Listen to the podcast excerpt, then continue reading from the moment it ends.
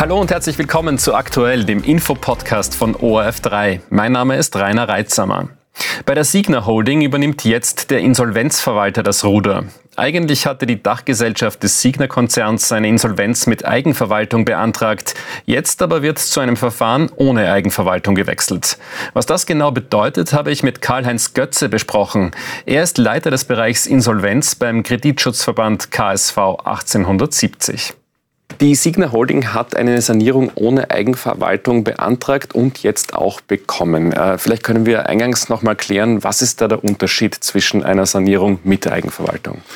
Die Signa Holding hat im November letzten Jahres die Insolvenz angemeldet mit Eigenverwaltung. Zu diesem Zeitpunkt gab es noch gar keine Insolvenz bei der Signa. Und in weiterer Folge ist dann im Dezember die zwei wesentlichen Töchter ebenso Insolvenz angemeldet, die Signa Prime und die Signa Development ebenfalls in Eigenverwaltung. Was ist der große Unterschied zwischen Eigenverwaltung und ohne Eigenverwaltung?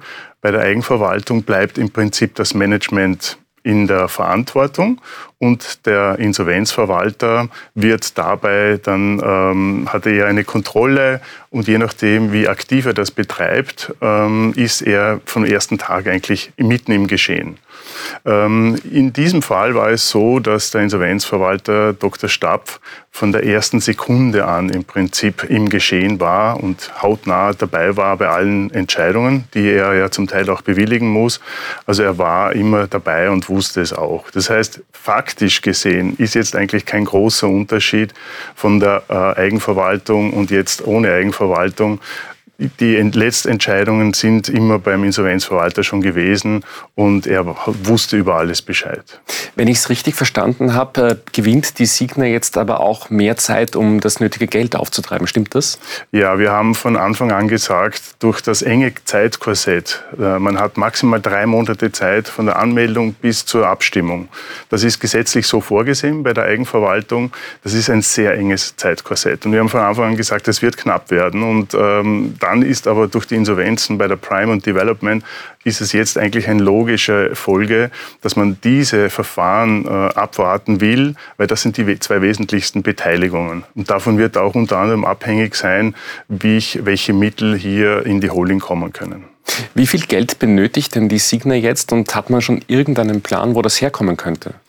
Ähm, das muss man jetzt noch etwas genauer unterscheiden. Bei die Signa, äh, wenn die Signa Holding gemeint ist, muss man sowieso schauen, ähm, das werden wir am Montag haben. Wir haben ja eine Prüfungstagsatzung, da werden wir hören, wie viele ähm, Forderungen angemeldet wurden davon eben abhängig, äh, welche Quote äh, überhaupt möglich wäre. Wobei über Quote jetzt zu sprechen noch viel zu früh ist.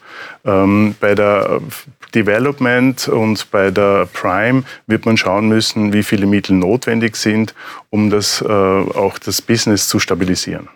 Manche fragen sich da vielleicht jetzt schon, warum denn eigentlich der ganze Aufwand, die ganze Gstur, um es wienerisch zu sagen. Wer, könnte man die Signer nicht einfach eingehen lassen?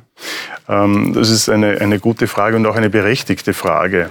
Ähm, aber da muss man etwas äh, mehr ausholen, würde ich sagen, äh, wenn man das betrachtet. Denn würde man einfach äh, das Insolvenzrecht ignorieren und ein Insolvenzrecht, das hier in Österreich sehr gut funktioniert und auch sehr gut ist, das zum Teil hier in diesem Fall vielleicht an Grenzen stößt, weil es einfach sehr groß ist, sehr viele Beteiligungen hat. Aber äh, wenn man das ignorieren würde, würde es heißen, man schließt einfach und äh, stabilisiert nichts. Ja? Äh, was hätte das zur Folge? Es würden, ähm, Im Moment ist es einfach sehr wichtig, dass stabilisiert wird.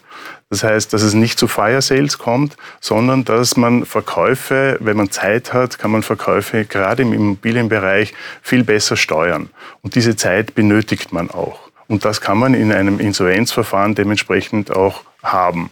Das Weitere ist, und das muss man auch bedenken, würde äh, man es einfach schließen, äh, wäre der volkswirtschaftliche Schaden ein sehr großer, aber auch der Finanzplatz Österreich wäre dann, äh, wäre, für das wäre es eigentlich eine Katastrophe, weil dann würde kein ausländischer Investor mehr nach Österreich kommen, um hier Geld zu investieren. Die Insolvenz der Signa Holding gilt als größte Pleite in Österreichs Wirtschaftsgeschichte. Aber jetzt war Hans-Peter Haselsteiner Mitgesellschafter vorgestern in der Zeit im Bild 2 und hat dort gesagt, hauptsächlich betroffen sind große Banken und Investoren. Stimmt das? Also es stimmt, dass sehr viele Großinvestoren betroffen sind, aber man muss auch bedenken, dass sehr viele kleinere, Investor, äh, kleinere Gläubiger betroffen sind, wobei unter klein es äh, für jeden unterschiedlich ist. Es kann hängen sehr viele Schicksale auch daran und da ist es sehr wichtig, dass auch diese Gläubiger zu einem ähm, bestimmten Betrag kommen, weil das wäre vielleicht existenzgefährdend. Äh, in dieser Diskussion fehlt mir überhaupt der Blick auf die Mitarbeiter, weil hier sind auch Schicksale betroffen, wenn sie ihren Job verlieren und man nicht weiß, äh, wie, wie es dort weitergeht. Das heißt, äh, nur auf die Großinvestoren zu schauen, ist für mich viel zu kurz gegriffen. Vor der Pleite der Signa soll der Gründer René Benko eine große Summe Geldes noch in Sicherheit gebracht haben. Es geht da um 300 äh, Millionen Euro, die verschoben worden sein sollen in eine Stiftung. Was ist denn darüber bekannt?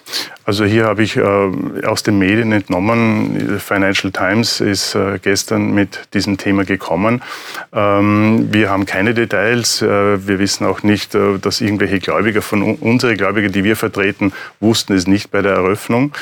Aber das sind genau die Themen, wofür es so wichtig ist, dass wir die Insolvenzverwalter haben, weil die schauen sich das ganz genau an. Also das ist bei der Signa Holding, bei der Prime, bei der äh, Development, aber bei jedem Insolvenzfall muss ein Insolvenzverwalter sich das die letzten Monate vor der Insolvenz ganz genau anschauen, ob es hier irgendwelche Geldflüsse gegeben hat unter anderem. Karl-Heinz Götze, vielen Dank für die klaren Worte in dem nicht ganz so leicht zu durchschauenden Fall. Vielen Dank für den Besuch im Studio. Danke für die Einladung.